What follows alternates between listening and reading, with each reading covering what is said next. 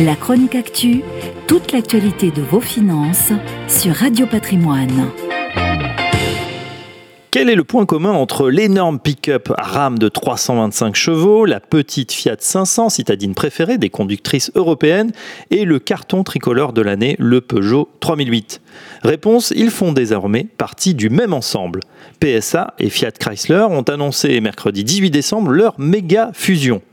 Cohérent sur le papier, comment un tel attelage, fort de ses 400 000 salariés, et qui vend au total près de 5 millions de véhicules, va-t-il être piloté? Carlos Tavares reste pour le moment aux commandes. Les défis sont immenses pour ce psychopathe de la performance, comme il aime lui-même à se définir. Il doit tout d'abord restructurer l'appareil de production.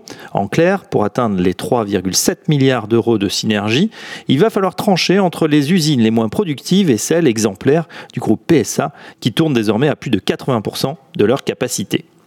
Deuxième défi, combler le retard en Chine. Le groupe fait moins de 1% de ses ventes sur le premier marché mondial, une aberration alors que par ailleurs, les ventes sont très homogènes. L'Europe, le Moyen-Orient et l'Afrique pèsent 77 milliards, tandis que l'Amérique du Nord représente 73 milliards d'euros.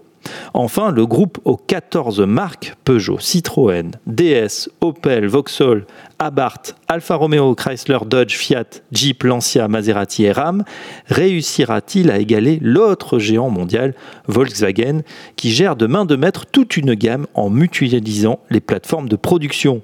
Ou faudra-t-il se séparer de certaines d'entre elles, pourtant chargées d'histoire? Alors que l'usage de la bagnole ne se dément pas mais se transforme, les deux groupes en fusionnant ont fait un choix de raison à l'heure où les défis de l'industrie automobile s'annoncent colossaux. Ensemble, ils vont devoir accélérer sur le passage à l'électrique, la transition vers des véhicules toujours plus propres et sobres, et enfin l'immense chantier des véhicules autonomes. Pour PSA Fiat Chrysler, la route s'annonce donc longue et sinueuse. La chronique actu, toute l'actualité de vos finances sur Radio Patrimoine.